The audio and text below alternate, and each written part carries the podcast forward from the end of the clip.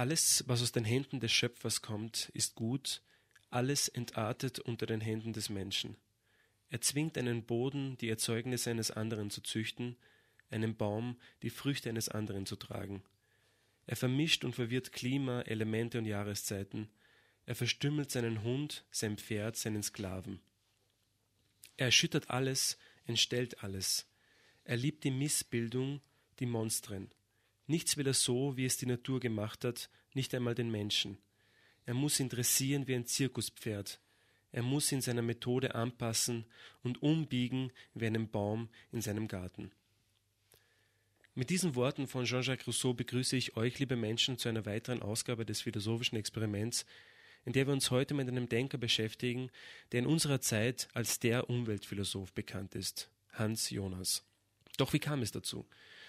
Der Philosophie wird oftmals der Vorwurf gemacht, dass sie Probleme löse, die keiner habe. Der Philosoph der heutigen Sendung wirkt diesem Vorwurf entgegen, denn er verbleibt nicht nur in den Fragestellungen der akademischen Philosophie, sondern konfrontiert sein Denken mit dem Leben und seiner Zeit. Dies führte ihn dazu, die Probleme der wissenschaftlich-technischen Zivilisation auf eine andere Weise zu denken, und aus diesem auf eine andere Weise denken entstand dann auch sein berühmtes Werk Das Prinzip Verantwortung 1979. Hier konfrontierte Jonas sein Denken mit folgenden Fragen wie kann die Menschheit den Herausforderungen der Moderne begegnen? Was macht die Menschheit, wenn die Verheißungen der Technik sich in eine Drohung umkehren? Das sind fundamentale Fragen, die, wenn man sich ihnen wirklich hingibt, auf Wege führen, die vielleicht veraltet wirken. Zumindest ist dies der Vorwurf der Kritiker und Kritikerinnen an der Philosophie von Hans Jonas. Denn was Jonas vorschlägt, ist ein Weg, der die Versöhnung zwischen Mensch und Natur sucht aber auch ein Weg, der nach Jonas nicht ohne den alten Kompass der Metaphysik bestritten werden kann. Aber genau das ist das Problem für die Kritiker und Kritikerinnen an der Philosophie von Hans Jonas, denn dieser metaphysische Kompass dient Jonas dazu, Sinn und Zweck in der Natur zu finden. Denn freilich hat uns die Wissenschaft und Philosophie in den letzten 200 Jahren versucht zu erklären, dass dieser metaphysische Kompass in die Irre führt. Die Leistung von Jonas ist es aber, trotzdem diesen Weg zu folgen weil dieser und nur dieser nach Jonas in eine Welt von Verantwortung weist. Welche Wege der metaphysische Kompass von Hans Jonas vorschlägt und wie der Umwelt dabei geholfen werden kann, versuchen wir in dieser Sendung mit einem Gast zu klären, der sich in seiner Abschlussarbeit an der Universität Freiburg auf dem Weg mit Jonas gemacht hat, Tobias Kurzeder. Hallo Tobias. Hallo. Ja, Tobias, ähm, ich hätte gleich die erste Frage an dich. Warum eigentlich Hans Jonas?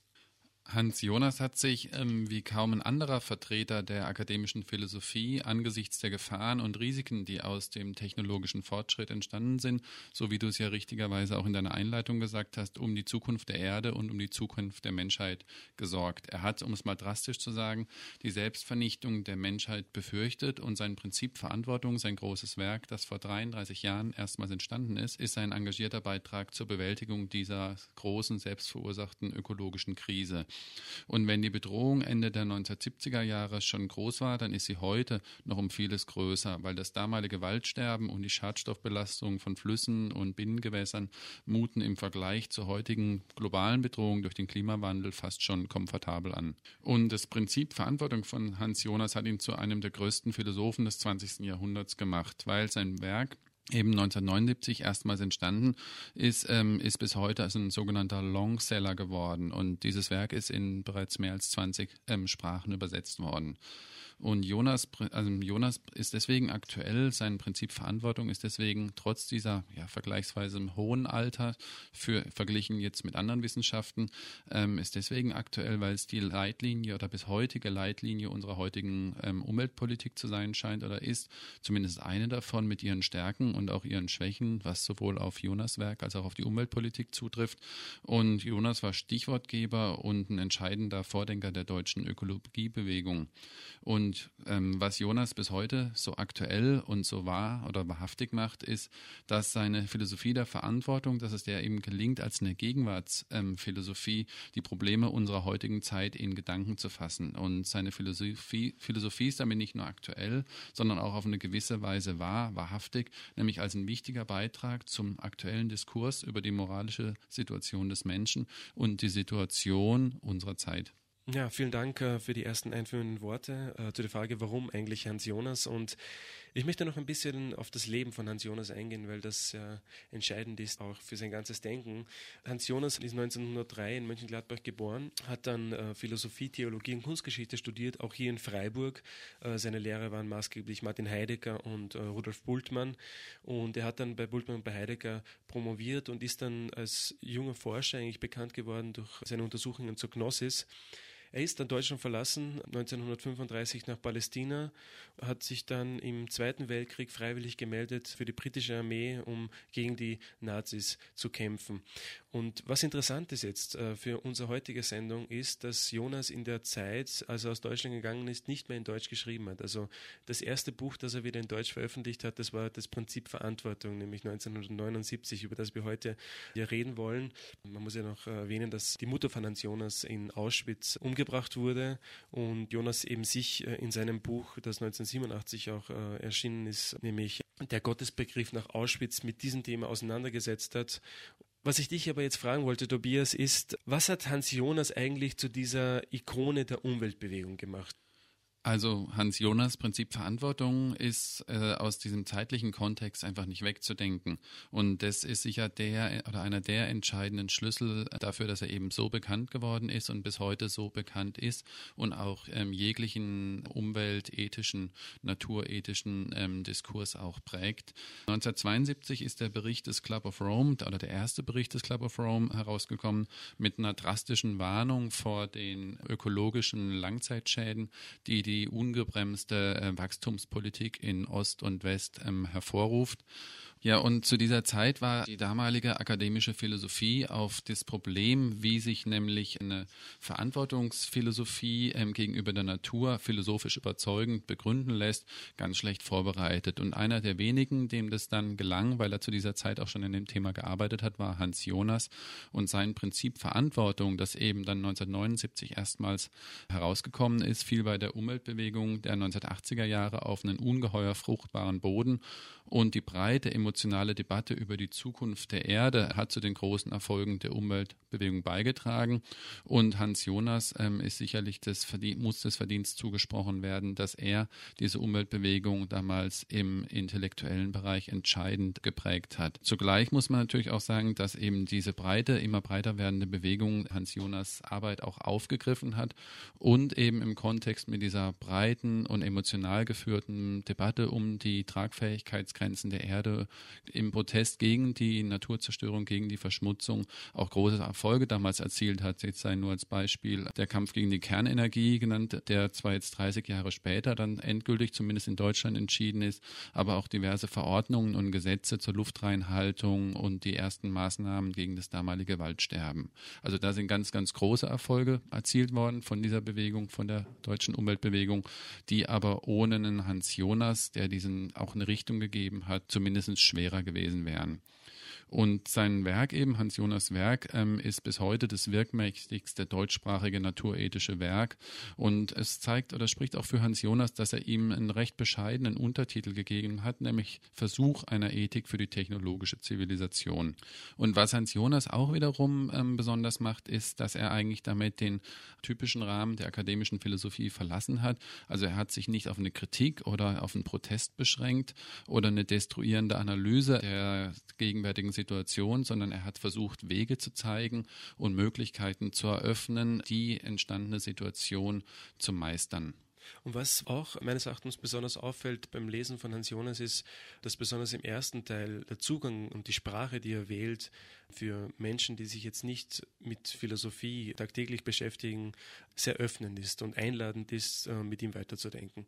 Äh, ich denke auch, dass natürlich gehört die Sprache auch, die zwar jetzt nicht sehr modern ist, wie er selber sagt, weil, wie du es in der Einleitung gesagt hast, es war sein erstes Buch nach vielen Jahrzehnten, was er auf Deutsch geschrieben hat, in seiner ehemaligen Muttersprache, in der er bis dato nicht mehr publiziert hat.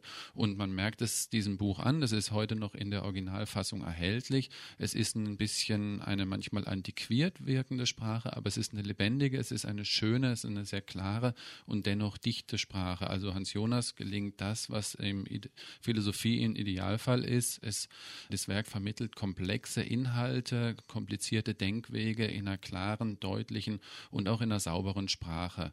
Und ein äh, Höhepunkt ist ja noch zu erwähnen, nämlich äh, die Verleihung des Friedenspreises des deutschen Buchhandels aus dem Jahr 1987, wo Jonas gewisse Anerkennung für sein Denken und seine Schriften erhalten hat. Und wir wollen im nächsten Teil der Sendung dann genauer auf den Ausgangspunkt des Denkens von Hans Jonas im Prinzip Verantwortung eingehen. Ja, spielen vorher noch eine Musiknummer und hören uns dann im nächsten Teil.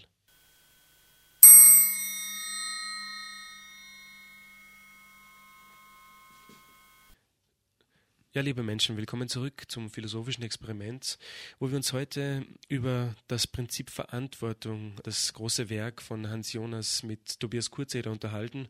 Wir haben im ersten Teil gezeigt, wieso Hans Jonas zu so einer Ikone der Umweltbewegung geworden ist. Wir haben auf seine Vita hingewiesen und wir wollen uns jetzt auf den Ausgangspunkt der Philosophie oder des Denkens von Hans Jonas im Prinzip Verantwortung konzentrieren. Und da hatte Hans Jonas einmal im Gespräch mit Ingo Hermann etwas ganz Drastisches geäußert. Und das möchte ich im Eingang jetzt des zweiten Teils stellen. Da sagt nämlich Hans Jonas einmal, eine Zeitbombe tickt, während wir einfach so leben, wie wir es tun, als Mitglieder der westlichen technischen Zivilisation und woran jeder von uns mitwirkt indem wir in unser Auto steigen und durch die Gegend fahren und indem wir an dem großen Güterreichtum des modernen Lebens teilnehmen und indem wir all diese Dinge benutzen, für die Wälder abgeholzt werden, für deren Herstellung ganze Gegenden vernichtet, chemisch vergiftet werden, die Verschmutzung der Atmosphäre, der Gewässer, des Bodens, die Ausraubung der Biosphäre, der ganzen Lebenswelt durch Überbeanspruchung, durch Ausrottung von Arten oder auch nur durch solche Änderungen der Umwelt, dass gewisse Arten nicht mehr lebensfähig sind. Was tun wir da? Was? Ja, Tobias, was tun wir da eigentlich? Also was wir da tun, das frage ich mich auch ungefähr seit einigen Jahren, ungefähr einmal am Tag. Und wie Hans Jonas habe ich keine einfache Antwort darauf. Ähm, Hans Jonas großes Problem oder der Ausgangspunkt ist, dass für ihn nichts weniger als die Zukunft auf dem Spiel steht. Und wenn Hans Jonas von Zukunft spricht, dann geht es ihm immer um die gute Zukunft für folgende Generationen. Also es geht nicht darum, dass irgendwo auf der Erde irgendwo menschliches Leben weiterhin möglich sein wird. Das steht für Jonas außerhalb der Diskussion und ist auch letztlich nicht diskussionswürdig, weil es geht eben um die Zukunft äh, oder die gute Zukunft einer Menschheit. Und so eine gute Zukunft beinhaltet auch eine weitgehend intakte Natur, weil der Mensch eben als Teil der Natur auch eine, eine Natur zum Leben braucht ja, und seine große Kritik ist, dass unser heutiges Wirtschaften, also unser kapitalistisches, profitorientiertes oder profitgieriges System einer globalen Wette gleicht. Also in dieser Wette, der Wetteinsatz ist, den wir heutigen, also den die heutige Generation eingeht, ist das Absolute und das Absolute ist für Hans Jonas die Zukunft oder die gute Zukunft der künftigen Menschheit, während gleichzeitig die Gewinnmöglichkeit dieser globalen Wette ist nur ein relatives Gut, nämlich es ist die weitere Wachstums- oder Wohlstands Wohlstandssteigerung oder allerhöchstens der oder gerade mal der Wohlstandserhalt. Und hier stehen Einsatz der Wette und dasjenige, was aus der Wette herauskommen kann, wenn denn die Wette gut ausgeht, in einem ganz, ganz schlechten Verhältnis oder in einem völlig unmoralischen Verhältnis. Und darauf hat Hans Jonas ganz drastisch hingewiesen und das ist ein ganz großes Verdienst von ihm. Ja, Jonas hat ja auch sich in seiner Philosophie mit dem Handeln beschäftigt. Und hier hat er etwas festgestellt, was dann auch maßgebend ist für sein ganzes weiteres Denken, nämlich er hat das Handeln verknüpft mit der Macht und er schreibt einmal, je größer die Macht, umso mehr wird auch das, was man zu verantworten hat, umso mehr gilt die Verpflichtung, die Folgen in Betracht zu ziehen. Nicht nur quantitativ ist unsere Macht gewachsen, sondern qualitativ sind völlig neue Dinge im Bereich unserer Macht gekommen, die sich frühere Menschen nicht träumen lassen hätten können. Und diesen Machtzuwachs, ähm, den sieht Hans Jonas insbesondere durch die Technik verwirklicht. Und was die Technik kennzeichnet, ist eben dieser qualitative Machtzuwachs. Und er hat aber auch drei Hauptmerkmale der Technik angegeben in seinem Werk, nämlich äh, den, das erste Kennzeichen, nämlich äh, einen immanenten Fortschrittsprinzip, das zweite Hauptmerkmal der Technik wäre dann die Zwangsläufigkeit ihrer Anwendung, die nicht nach dem Wozu fragt. Und das dritte Hauptmerkmal wäre die immer größer werdende Reichweite ihrer Wirkungen. Genau, und den Fortschrittszwang unseres heutigen oder gegenwärtigen und viel kritisierten kapitalistischen Systems erkennt man ja auch bereits daran, dass die Bewahrung von einem erreichten Level oder von einer erreichten Stufe bereits als Stagnation gilt und dementsprechend negativ ähm, bewertet wird. Man hört, also denke nur an die Diskussionen in den Medien, wenn das Wirtschaftswachstum auf wenige äh, Dezimalpunkte ähm, zurückgeht, wo dann schon gleich eine große Krise ausgerufen wird. Ähm, ja. Und ähm, also Hans Jonas äh, grundlegende Feststellung ist, dass eben die technologische Revolution, durch die hat der Mensch, wie du es auch vorhin schon eingangs oder gesagt hast, große Macht inzwischen über die ganze Biosphäre erreicht. Und das ist was qualitativ vollkommen Neues. Und proportional zu dieser Macht, die der Mensch erreicht hat, wächst auch seine Verantwortung. Ja. Weil in dem Moment, wenn der Mensch Macht über alles hat, hat er auch Verantwortung über alles. Und Verantwortung lässt sich bei Hans Jonas als eine Funktion der Macht charakterisieren. Also wie gesagt, je mehr Macht ein Mensch hat, umso größer ist dessen Verantwortungsbereich für das Wohlergehen derjenigen, die sich in diesem Verantwortungsbereich befinden. Aber das Problem ist ja jetzt doch, dass Jonas genau das kritisiert, dass wir eigentlich müssten wir diese Verantwortung haben, aber wir spüren das ja nicht. Und das ist so das Problem, auf das er ja hinweisen will mit seinem Werk. Ja, man kann das vielleicht schon so sagen. Durch den Machtzuwachs haben wir die Verantwortung, aber es ist natürlich ganz, ganz schwer, diese Verantwortung im täglichen Handeln auch dieser Verantwortung auch gerecht zu werden, weil sie natürlich auch in dem Moment, wo ganz viel über die Technik gelöst und geregelt ist und wir die Technik nur noch anwenden, auch ganz viel von dieser eigentlichen Verantwortung beziehungsweise Mitverantwortlichkeit, weil es ja auch oft eine delegierte oder eine Teilverantwortung ist, von dieser ist diese Verantwortung weder spürbar noch erfahrbar und vor allen Dingen, das ist aber auch jetzt über Jonas hinausgehend, das können wir dieser Verantwortung überhaupt nicht mehr gerecht werden, wenn wir nur noch Mitbenutzer in einem System sind. Was vielleicht noch wichtig ist zur ähm, Charakterisierung von diesem, ähm, wie Hans Jonas die Verantwortungsbeziehungen charakterisiert, eben ist, dass die immer durch Machtasymmetrien gekennzeichnet sind. Und was Hans Jonas versucht daraus zu machen, ist sozusagen, dass aus dem Ist-Zustand, also des, der Situation, dass ich über etwas Macht habe, macht Hans Jonas ein Sollen, nämlich das Verantwortung für etwas übernehmen. Also Und das ist genau das Problem, dann den deine Kritiker ihm vorwerfen, aber da werden wir später noch genau darauf hinkommen. Genau, er macht da letztlich ein bisschen, also er, er macht, also ganz wichtig vielleicht noch ist sozusagen, dass das Abhängige, was Hans Jonas sieht, also sozusagen der, der schwache Teil in dieser Verantwortungsbeziehung, dem versucht Hans Jonas zu einem Eigenrecht zu verhelfen. Und dieses ähm, Abhängige wird zu einem Gebietenden und letztlich, was Hans Jonas macht mit seinem Prinzip Verantwortung oder ähm, er versucht sozusagen das zu charakterisieren, dass Verantwortung für diesen enorm mächtig gewordenen Menschen wird die Verantwortung zu einem Korrektiv. Ja gut, also die Verantwortung wird äh, zum Korrektiv menschlicher Macht. Was macht eigentlich Jonas Ethik dann so besonders und was zeichnet eigentlich seine Ethik aus? Was ist das Neuartige an seiner Ethik?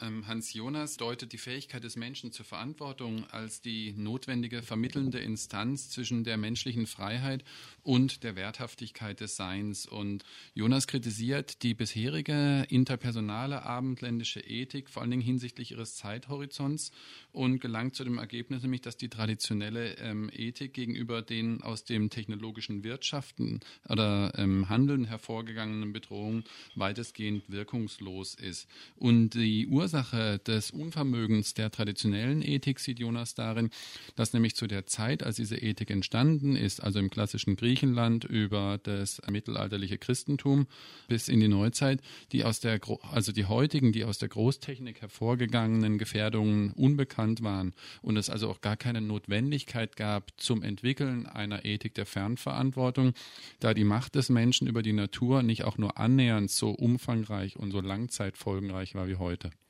Also diese hauptsächliche Neuerung bei Jonas ist einfach diese Zeitdimension, dass er sagt, dass die früheren Ethiken nur das Jetzt behandelt haben und die neueren Ethiken aber das nicht mehr reicht, um ein, also um sozusagen eine Ethik für unsere Zeit zu schaffen, die auch einen Sinn haben soll, muss man eine Ethik schaffen, die in die Zukunft schaut.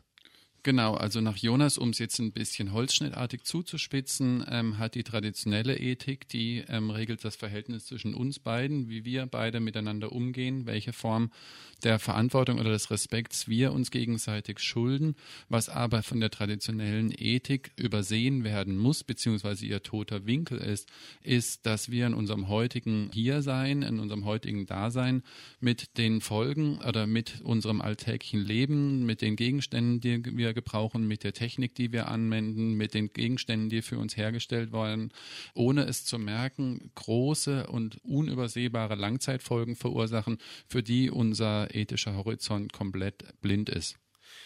Ja, und ich möchte einmal äh, noch Jonas zitieren, wie er das nämlich beschreibt, diese Unterscheidung und wie sozusagen er seine Neuerung in der Ethik kennzeichnet. Nämlich schreibt er einmal, Gewiss, die alten Vorschriften der nächsten Ethik, die Vorschriften der Gerechtigkeit, Barmherzigkeit, Ehrlichkeit und so weiter gelten immer noch in ihrer intimen Unmittelbarkeit für die nächste tägliche Sphäre menschlicher Wechselwirkung. Aber diese Sphäre ist überschattet von einem wachsenden Bereich kollektiven Tuns, in dem Täter, Tat und Wirkung nicht mehr dieselben sind wie in der Nahsphäre und der durch die Enormität seiner Kräfte der Ethik eine neue, nie zuvor erträumte Dimension der Verantwortung aufzwingt. Ja, dieses Zitat zeigt eigentlich genau, was du jetzt äh, beschrieben hast. Und Jonas äh, hat ja in seiner Ethik einen eigenen kategorischen Imperativ entwickelt, um sozusagen hier seiner Ethik ein Profil zu geben. Und wir wissen ja, dass der kategorische Imperativ ja von Immanuel Kant stammt und eine ganz große Wirkmächtigkeit äh, erlangt hat. Und Jonas entwickelt eben für seine Ethik einen eigenen kategorischen Imperativ, den ich hier erwähnen möchte. Und zwar schreibt Jonas, Handle so, dass die Wirkungen deiner Handlung verträglich sind mit der Permanenz echten menschlichen Lebens auf Erden. Und in seiner negativen Formulierung lautet dieser Imperativ dann, gefährde nicht die Bedingungen für den indefiniten Fortbestand der Menschheit auf Erden. Was bedeutet das? Dass der dauerhafte Fortbestand ähm, der Menschheit und eben einer guten Menschheit, wie sie von Jonas verstanden wird, also einer Menschheit in einer weitgehend intakten Natur mit einer mit einem offenen Zukunftshorizont, das wird in Jonas kategorischem Imperativ zum verpflichtenden Ziel einerseits des individuellen, aber vor allem auch des kollektiven Handelns. Und ganz wichtig bei Jonas ist auch, was oft so ein bisschen übersehen wird, weil es auch nicht so häufig stark formuliert wird, ist, dass sich Jonas vor allem an denjenigen wendet, der Macht hat. Macht, wir denken nochmal vielleicht an die vorherige Stelle zurück, wo wir gesagt haben, dass ähm, Verantwortung die Folge von Macht ist und Jonas wendet sich ganz stark vor allen Dingen an Eliten und das entspricht sprich den Eliten aus dem wirtschaftlichen und vor allen Dingen aus dem politischen Bereich. Und also meinst du damit, dass Jonas so denjenigen, das kleine Individuum, das nicht so viel Macht hat in der Gesellschaft, nicht so viel Verantwortung aufträgt, wie zum Beispiel jemanden, der, der oben in einer größeren Position sitzt? Ich würde sagen oder glaube, dass, wie du es auch in deinem Zitat gesagt hast, dass die unmittelbare, diese ähm, interindividuelle Nächstenethik ja. wahrscheinlich relativ unbetroffen davon ist. Das heißt, egal, ob ich jetzt in einer Spitzenposition bin oder in eher einer, äh, einer niedrigeren gesellschaftlichen Hierarchie oder beruflichen Hierarchie angehöre, aber je höher oder je mehr Macht ich habe, umso weitreichendere Entscheidungen ich treffe. Und da sind wahrscheinlich vor allem eben jetzt die Entscheider in der Industrie, gefragt, deren technologischen Entscheidungen ja teilweise über Jahrhunderte bis Jahrtausende, manche Entscheidungen sogar über die Jahrhunderttausende ähm, ihre Folgen haben können und dass sich da dieses Verantwortungsdilemma natürlich in unglaublicher Schärfe stellt. Und was Jonas eben da versucht mit seinem ähm, Verantwortungsimperativ ist, dass dieser Zeithorizont zu einem ethischen Kriterium des individuellen Handelns wird oder des Handelns generell. Das ist das Neue, weil die Verantwortung für die Langzeitfolgen und auch für die Wechselwirkungen zwischen verschiedenen Handlungen in jedes Handeln mit einbezogen werden müssen, dass das sehr, sehr schwierig, sehr abstrakt und wahrscheinlich in der Praxis auch ganz schwer durchzuführen ist. Auch darüber werden wir natürlich nachher noch sprechen müssen, weil ihm das auch viel Kritik eingebracht hat. Aber was ein wichtiger Punkt ist, um es festzuhalten, ist, dass die Zukunft bei Hans Jonas in seinem Ethikentwurf zu einem letzten Sinnhorizont wird und ich mich sozusagen in einer Art ähm, fiktiven Dialog mit den zukünftigen Generationen für mein Handeln zu verantworten und sagen eine Art fiktive Zustimmung von ihnen einholen können müsste. Ja, und interessant ist auch, wie Hans Jonas uns die Bedrohung wirklich sichtbar oder fühlbar machen will. Und zwar äh, versucht er das in seinem Werk mit dem Begriff der Heuristik der Furcht oder mit dem Schlagwort der Heuristik der Furcht. Und Heuristik bedeutet ja die Kunst mit begrenztem Wissen und wenig Zeit zu guten Lösungen zu gelangen. Und Hans Jonas schreibt einmal, wir wissen erst, was auf dem Spiel steht, wenn wir wissen, dass es auf dem Spiel steht. Was bedeutet das? Das Beispiel par excellence, um deine Frage zu beantworten, ist unsere sehr begründete Sorge um unser Weltklima. Bis vor wenigen Jahrzehnten haben sich außer einigen Fachwissenschaftlern noch keine Menschen Sorgen um unser Weltklima gemacht und erst als im Zuge der wissenschaftlichen Forschung immer ähm, unübersehbarer wurde, dass die Durchschnittstemperatur stark nach oben geht und dass diese steigende Durchschnittstemperatur auch mit ne anderen negativen ähm, Konsequenzen und Befürchtungen korreliert worden ist, erst ab dem Moment wurde sozusagen klar, was auf dem Spiel steht, dass nämlich Klimaerwärmung nicht abstrakt einfach wärmere Sommer und wärmere Winter bedeutet, sondern dass da eben ganz, ganz große Folgeprobleme auf uns zukommen. Und erst jetzt, wo wir, also um das Beispiel nochmal fertig zu illustrieren, erst jetzt, wo wir wissen, was auf dem Spiel steht, nämlich eben ein intaktes Klima mit seinen Höhen und seinen Tiefen, seinen Kalt- und seinen Warmzeiten, wissen wir, dass das Klima in seiner Gesamtheit zumindest für große Teile der Menschheit in, in Gefahr geraten ist. Und alle Zukunftsprognosen, also auch die wissenschaftlichen Expertisen und Szenarien unterliegen immer einer Irrtumswahrscheinlichkeit, einer Unsicherheit. Und deswegen fordert Jonas, dass bei abweichenden Prognosen grundsätzlich der Unheilsprophezeiung wesentlich mehr Gehör zu geben ist als der Heilsprophezeiung. Also um es noch einfacher auszudrücken, dass den Risiken, dass die Risiken höher bewertet werden bei einer Entscheidung über die Einführung einer neuen Technik als sozusagen das Heil, was aus dieser Technik hervorgeht vorgehen kann. Und weil grundsätzlich die Anwendung neuer Technologien ist immer mit einer Unsicherheit und mit Risiken behaftet und viele dieser Risiken werden gerade im technologischen Prozess und in den Wechselwirkungen eben erst nach einiger Zeitverzögerung spürbar. Ja, ähm, vielen Dank, Tobias. Und wir werden jetzt dann im dritten Teil auf ein Gedanken von Jonas eingehen, der sehr wirkmächtig ist in, in seinem Denken, im Prinzip Verantwortung, nämlich seine Aufwertung der nichtmenschlichen Natur. Vorher spielen wir noch eine nächste Musiknummer und hören uns dann im dritten Teil.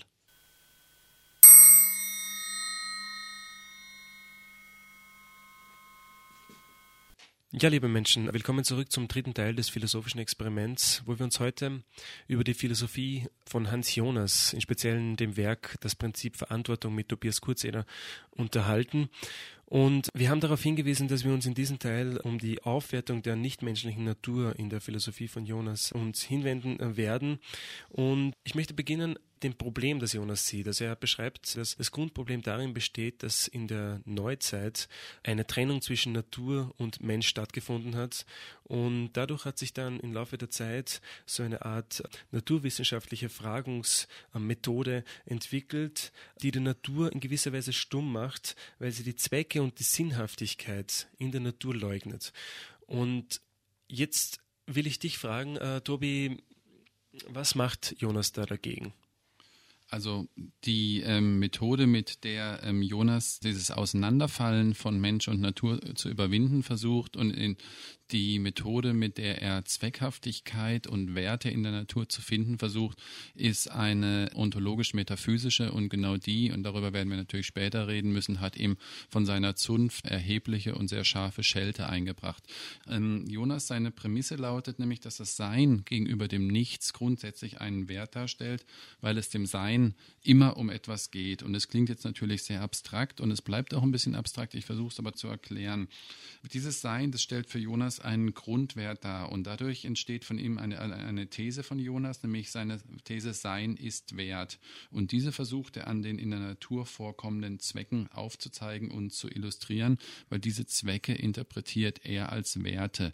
Es kommt also hier bereits zu einer ersten Wertung, zu einer Aufwertung der Natur. Und die nichtmenschliche Natur, also das sind alle höheren Tiere, aber auch die biologisch gesehen niedrigeren Tiere ähm, damit also subsumiert, also einbegriffen. Und er, er stellt sogar Überlegungen ein, ob das auch auf die nicht belebte Natur zutreffen könnte.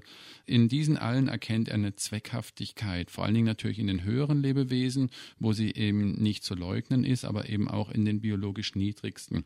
Und seine Argumentation lautet derart, dass er immer vom höchsten in der Natur vorkommenden Zweck, also vom Menschen, vom höchsten, komplexesten Lebewesen auf die unteren folgert, weil seine Argumentation derart geht, dass alles, was in den höchsten Lebewesen auch zumindest der Anlage nach in den niedrigeren Lebewesen vorhanden sein muss. Und deswegen sieht er auch in den niedrigsten äh, oder in den niedrigeren Lebewesen und Organismen eine Zweckhaftigkeit am Werk, nämlich indem dieses Lebewesen geboren wird oder entsteht, lebt, sich ernährt, sich fortpflanzt und vergeht und in diesem Geschehen sich ein sinnvolles, ein zweckhaftes Geschehen abspielt. Er nimmt also eine Wertung vor, in der diese Zweckhaftigkeit, die in jedem Lebewesen vorhanden ist, die wird bei ihm zu einem Wert an sich. Und da nun jeder Organismus über diese Zweckhaftigkeit verfügt, verfügt auch damit gleichzeitig jeder Organismus, also jedes Lebewesen über einen Wert an sich und damit auch über einen Wert in sich. Das ist eine ganz, ein ganz wichtiger Punkt.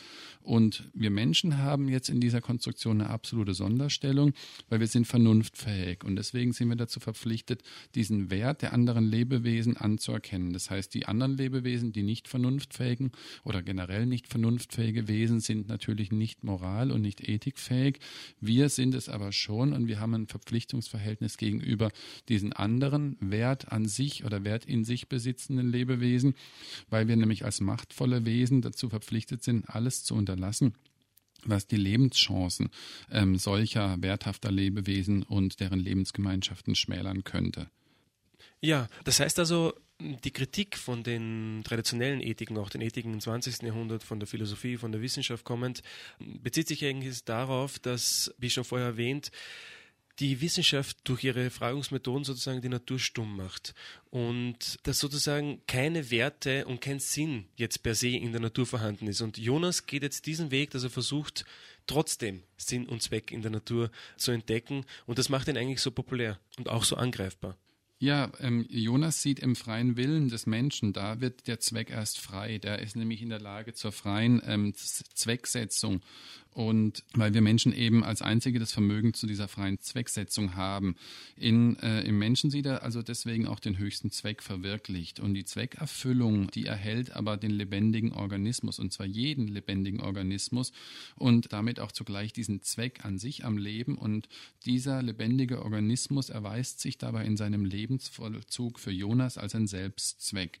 Und daraus versucht Jonas die Lücke zu schließen, weil er erkennt deswegen eine Selbstbejahung des Seins im Zweck. Und daraus mhm. folgt, äh, erfolgt sein empathisches ähm, Nein zum Nichtsein und gegenüber der ja, Degradierung der nichtmenschlichen Natur zur reinen Verfügungsmasse. Ja, Tobias, kommen wir zur Kritik, die ja am Werk von Hans Jonas sehr stark ausgeprägt war. Und da möchte ich fragen, äh, woran liegt das eigentlich? Also die Reaktion auf Hans Jonas Prinzip Verantwortung ist ziemlich stark oder sagen wir zweierlei. Also einer fast schon ähm, frenetischen Begeisterung auch von Seiten der ökologischen und der Umweltwissenschaft oder Umweltschutzszene ist oder folgt eine sehr scharfe und teils auch sehr polemische, teils sehr grundsätzliche ähm, Kritik, teilweise eben auch Ablehnung aus der philosophischen Zunft, aus der Hans Jonas eben entstammt.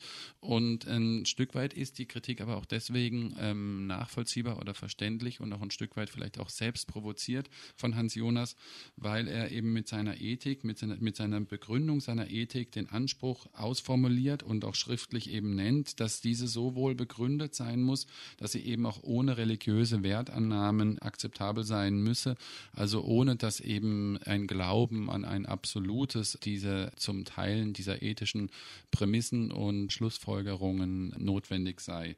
Und Jonas Argumentation für diese Werthaftigkeit des Seins, wie er sie postuliert, die soll auch eben den gewissenhaftesten Pessimisten überzeugen können. Das heißt, Jonas setzt die Messlatte, an der ihn seine Kritiker messen, eben auch extrem hoch. Und das wird zum Problem für ihn. Ja, weil äh, wir werden uns jetzt einfach immer drei Kritiken widmen, die so ähm, sehr häufig an das Werk von Hans Jonas äh, gestellt wurden. Und die erste lautet da, eine sehr häufig genannte Kritik, nämlich an der Jonaschen Argumentation lautet, dass ihre Begründungsschritte nur dann überzeugen, wenn schon vorausgesetzt wird, was gezeigt werden soll. Äh, nämlich das absolute Gebotensein von Mensch und Sein generell. Was Jonas aber nicht zeigen kann bzw. lösen kann in dieser Lage ist das normativ-ethische Begründungsproblem, ob nämlich überhaupt etwas erweisbar ist, das uns unbedingt zu einer bestimmten Einstellung und Handlungsbereitschaft verpflichtet. Wie antwortet Jonas darauf?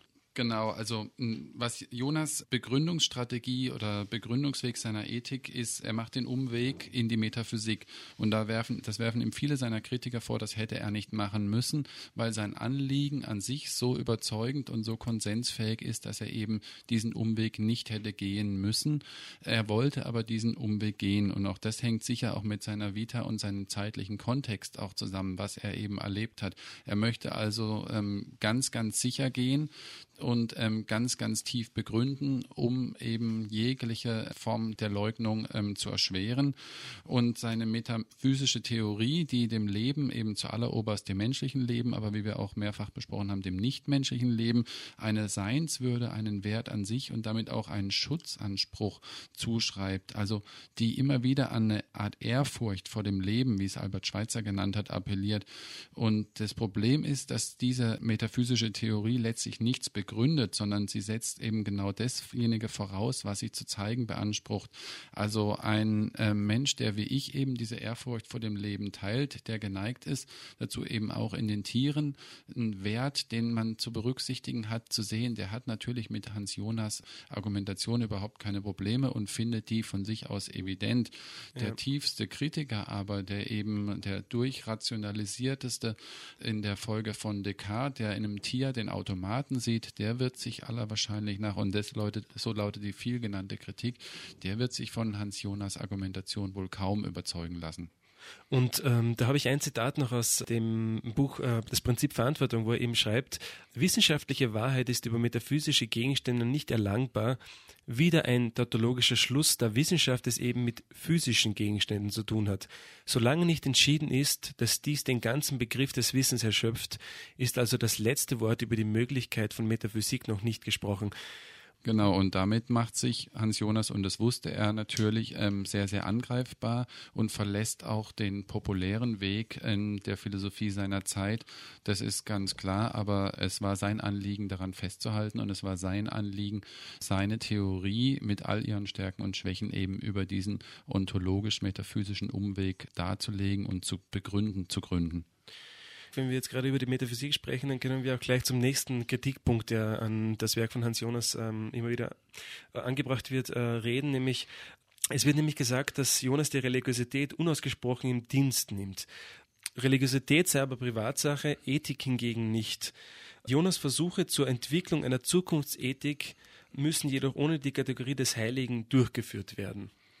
Genau, und Hans Jonas eigener Anspruch war ja auch oder lautet ja auch, dass es eben ohne diese Kategorie des Heiligen geht. Ähm, mein, wenn Hans Jonas versucht, ähm, das Leben an sich, also zu erweisen, dass das Leben an sich auch eben die, die Tiere und die niedrigeren Tiere einen Wert in sich darstellen, dann ist es eben, kann man ihm das so auslegen, dass er letztlich eine Ehrfurcht vor dem Leben damit lehren wollte. Und dann ist die Assoziation nahe, eben zu sagen, dass diese Form der Begründung ihr Substrat in in einer Form von Religiosität, an der Hans Jonas wohl Zeit seines Lebens festgehalten hat, trotz seiner eigenen zeitgeschichtlichen Erfahrungen, ähm, dass die darin verortet werden muss. Dietrich Böhler, der der Leiter des Hans-Jonas-Zentrums in Berlin ist, der verteidigt hingegen eben Hans-Jonas metaphysische Umwege auf, mit einer ganz interessanten Argumentation, weil eben Hans-Jonas die metaphysische Dimension der Fernfolgen unseres technologischen Handelns erfasst habe und zugleich auch eben den hintergründigen Anspruch oder diesen Herrschaftsanspruch des technologischen Fortschrittsprinzips erkannt habe und der geht eben weit über den im rationalen Diskurs zugänglichen Anspruch hinaus. Und insofern kann man auch eben diese metaphysischen Ausflüge von Hans Jonas durchaus auch stark machen und verteidigen. Und Jonas sieht sich eben zur metaphysischen Begründung auch deswegen imstande, weil er den ursprünglichen Standpunkt der Philosophie zurückgewonnen haben glaubt, nämlich in der Lehre vom Sein die die Grundlage für ihn der Ethik darstellt ähm, und seine Seinslehre eben versucht oder glaubt, die innere Werthaftigkeit der Natur gezeigt zu haben. Ja, um noch ein Zitat anzuhängen, nämlich über die Heiligkeit, äh, über die du jetzt äh, gesprochen hast, die, mir, die ihm jetzt auch vorgeworfen wurde in, in dieser Kritik. Jonas schreibt einmal, es ist die Frage, ob wir ohne die Wiederherstellung der Kategorie des Heiligen die am gründlichsten durch die wissenschaftliche Aufklärung zerstört wurde, eine Ethik haben können, die die extremen Kräfte zügeln kann, die wir heute besitzen und dauernd hinzuerwerben und auszuüben beinahe gezwungen sind. Ja, und ein dritter Kritikpunkt lautet, der ist von Oder Marquardt einmal äh, formuliert worden, nämlich, ähm, dass das Prinzip Verantwortung generell nur im Plural im Sinne von institutionell geregelt, konkreten Verantwortlichkeiten real sei und überhaupt nur so wirklich werden kann. Äh, das bedeutet, ein ähnliches Wesen wie der Mensch kann keine Totalverantwortung übernehmen, wie Jonas das meint. Wer dies vom Individuum verlangt, sagt Marquardt, ersetzt unwissentlich kontrollierte durch unkontrollierte Verantwortungsgrenzen. Genau, um es pointiert zusammenzufassen, was Marquardt Hans Jonas vorwirft, ist, dass sein Prinzip Verantwortung letztlich eine bloße Gesinnungsethik ist. Weil, und so begründet er das, und das ist auch nachvollziehbar ein Stück weit, weil wir es auch letztlich an unserem eigenen Dilemmasituation nachprüfen oder nachvollziehen oder tatsächlich auch durchführen. Und zwar ist nämlich der Totalverantwortliche, also wenn man dieses Prinzip Verantwortung auf das Individuum nimmt, der für ähm, alles verantwortlich ist, in der Realität Realität nur in so einer Art verantwortlich, dass er für die Folgen seines Handelns gar nicht in Gänze, sondern nur nach Belieben einstehen kann. Und das lässt sich wieder ganz gut an unserer heutigen ähm, Situation nachprüfen oder nach, nachempfinden, nacherleben.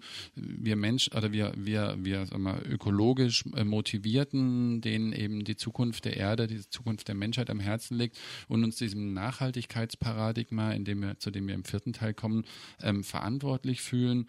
Genau, wir leiden unter diesem Problem. Und zwar nämlich, dass diese Totalverantwortung eben, wenn wir uns für alles verantwortlich fühlen, wir aber dieser Totalverantwortung einfach nicht gerecht werden können, weil es, weil es unsere, unsere, sowohl unseren zeitlichen als auch unseren kognitiven als auch unseren emotionalen Apparat, unsere Fähigkeiten übersteigt, bleibt davon letztlich nur eine Gesinnungsethik übrig und ähm, so wie Marquardt das beschreibt, suchen wir uns dann einzelne Punkte raus, in denen wir unsere Verantwortlichkeit erfüllen. Ein großer Teil bleibt aber schlicht und ergreifend ausgeblendet. Ja, mm, vielen Dank, Tobias. Und äh, wir werden dann, wie du jetzt schon vorher erwähnt hast, im vierten Teil uns ähm, dem Prinzip Verantwortung und der Nachhaltigkeitsdebatte widmen und spielen vorher noch eine Musiknummer.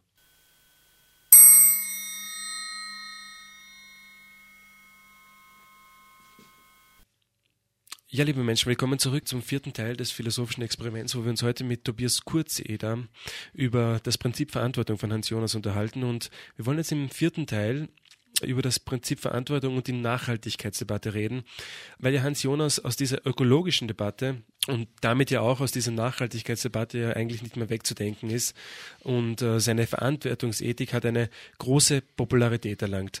Jetzt wollte ich dich fragen, äh, Tobias, wie verhält sich jetzt das Prinzip Verantwortung zur Nachhaltigkeitsdebatte? Also grundsätzlich von ihrer Entstehungsgeschichte ist das Nachhaltigkeitsprinzip um vieles älter als das Prinzip Verantwortung. Um das einfach mal ganz kurz zu skizzieren, der Nachhaltigkeitsbegriff stammt aus der frühen Forstwirtschaft und ist also aus der Forstwirtschaft entlehnt. Ein Begriff, der politisch Karriere gemacht hat und auch zu einem Modebegriff ähm, verwässert worden ist. Jedes Unternehmen hat seine Nachhaltigkeitsrichtlinie. Wir sind alle total nachhaltig und man kann mittlerweile alles nachhaltig tun, außer vielleicht fliegen und nachhaltig Auto fahren. Das wird noch nicht funktionieren funktionieren, aber im Großen und Ganzen gibt es Nachhaltigkeit in fast jedem Bereich. Die noch heute geläufige Nachhaltigkeitsdefinition oder der Nachhaltigkeitsbegriff, der stammt aus dem sogenannten Brundtland-Bericht aus, von einem UN-Projekt von 1987, der heißt Unsere gemeinsame Zukunft. Und Nachhaltigkeit bedeutet in dem Kontext oder dass die Bedürfnisse der Gegenwart befriedigt werden, ohne dass dabei riskiert wird, dass künftige Generationen ihre Bedürfnisse nicht mehr befriedigen können.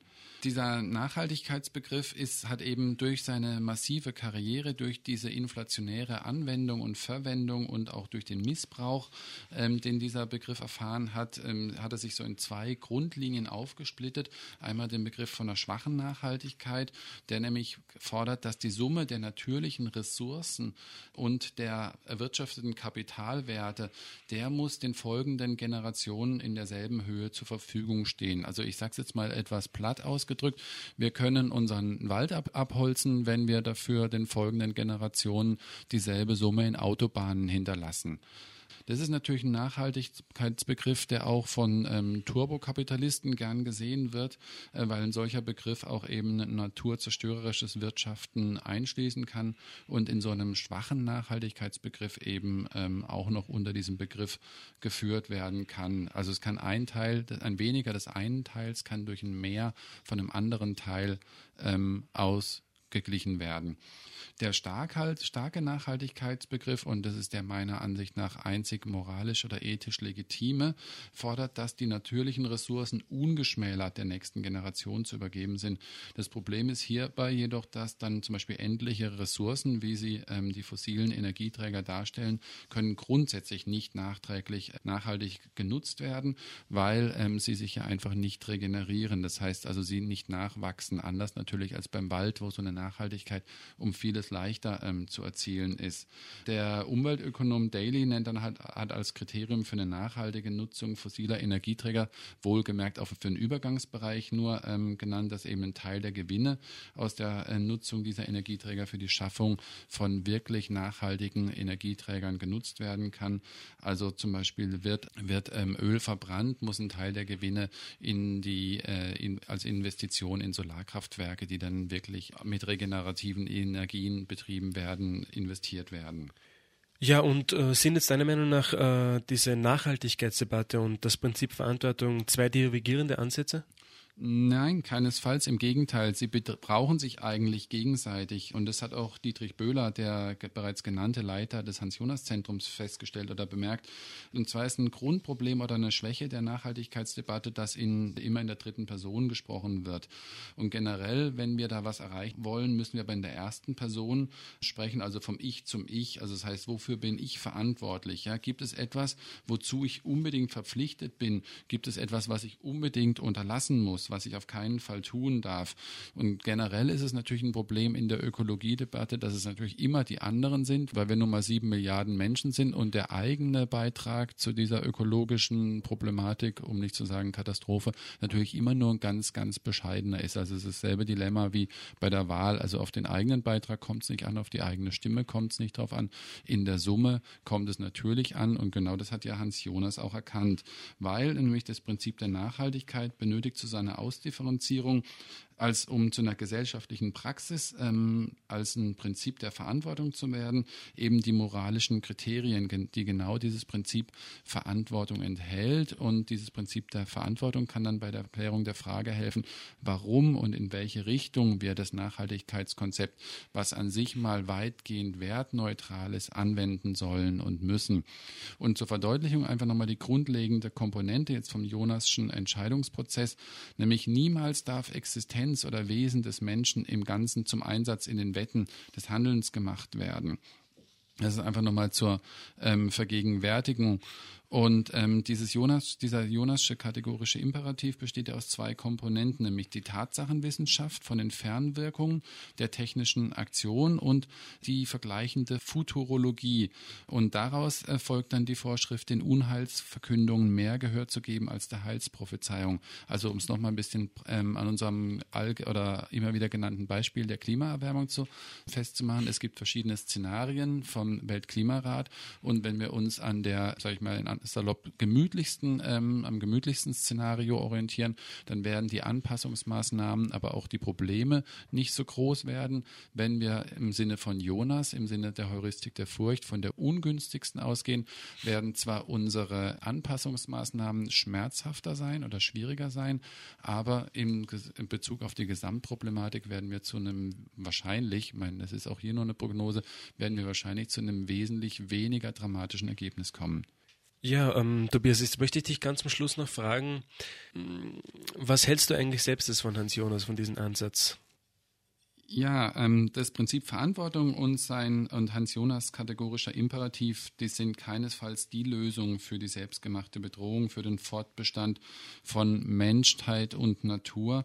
Und vermutlich liegt es auch unter anderem daran, dass es die Lösung überhaupt nicht gibt, dass also selbst der mhm. brillanteste Denker diese Lösung ja. nicht formulieren wird können. Und eben das war auch Jonas bewusst. Aber ähm, das Prinzip Verantwortung, die ist ein Meilen oder es ist ein Meilenstein in der Diskussion um ein zukunftsverträgliches Wirtschaften des Menschen. Sie ist ein Meilenstein in der Nachhaltigkeitsdiskussion.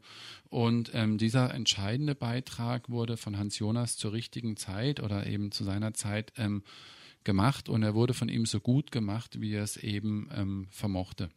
Ja, Tobias, also vielen Dank für deine Ausführungen und deine äh, Erläuterungen zum Prinzip Verantwortung bei Hans Jonas. Und bevor wir jetzt äh, die Sendung beenden, äh, möchte ich darauf hinweisen, dass alle Sendungen und die Sendung zum Nachhören unter www.rdl.de zur Verfügung steht und auch unter der Website philosophisches-experiment.com. Und bevor wir enden, möchten wir Literatur für Menschen, die sich noch näher mit äh, dem Denken von Hans Jons beschäftigen wollen, angeben. Und äh, da will ich dich fragen, Tobias, erstmal, äh, was würdest du vorschlagen?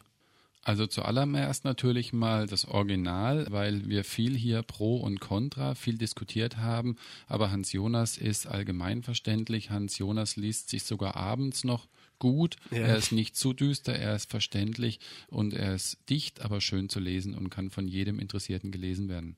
Als zweites wäre noch so eine Empfehlung von mir, nochmal etwas einfacher zu lesen, da von einem Journalisten, aber von einem sehr guten oder sehr ehrenwerten Schweizer Journalisten von Marcel Hengi geschrieben, heißt Wir Schwätzer im Treibhaus, warum die Klimapolitik versagt, beschäftigt sich vor allem mit der Nachhaltigkeitsproblematik und warum unsere Nachhaltigkeitsdebatte, obwohl sie jetzt seit ähm, so vielen Jahrzehnten schon geführt wird, bisher so wenig konkreto in konkreto gebracht hat. Ja, und äh, vielen Dank. Äh, ich würde vorschlagen von Franz Josef Wetz, Hans Jonas, eine Einführung. Diese Einführung äh, ist äh, sehr gut geschrieben. Äh, sie geht auf das ganze Denken von Hans Jonas ein und äh, hat am Ende auch eine kritische Stellungnahme, wo das für und wieder ähm, für Hans und gegen Hans Jonas ähm, aufgewogen wird. Ja, Tobias, also vielen Dank, dass du heute mein Gast warst und dass du äh, mit uns den Weg zu Hans Jonas gegangen bist. Und ich möchte die Sendung enden mit einem Zitat von Hans Jonas und bedanke mich fürs Zuhören und hoffe, wir hören uns dann das nächste Mal. Woran es fehlt, ist nicht das Können, es ist die Weisheit und die richtige Zügelung und Lenkung unserer eigenen Kräfte. Und da wir selber die Ursachen sind für das, was uns heute bedroht, so sollten wir eigentlich auch die Ursachen sein können für die rechtzeitige Abwendung der darin schlummernden und unseren Nachkommen viel mehr als uns selbst bedrohenden Gefahren.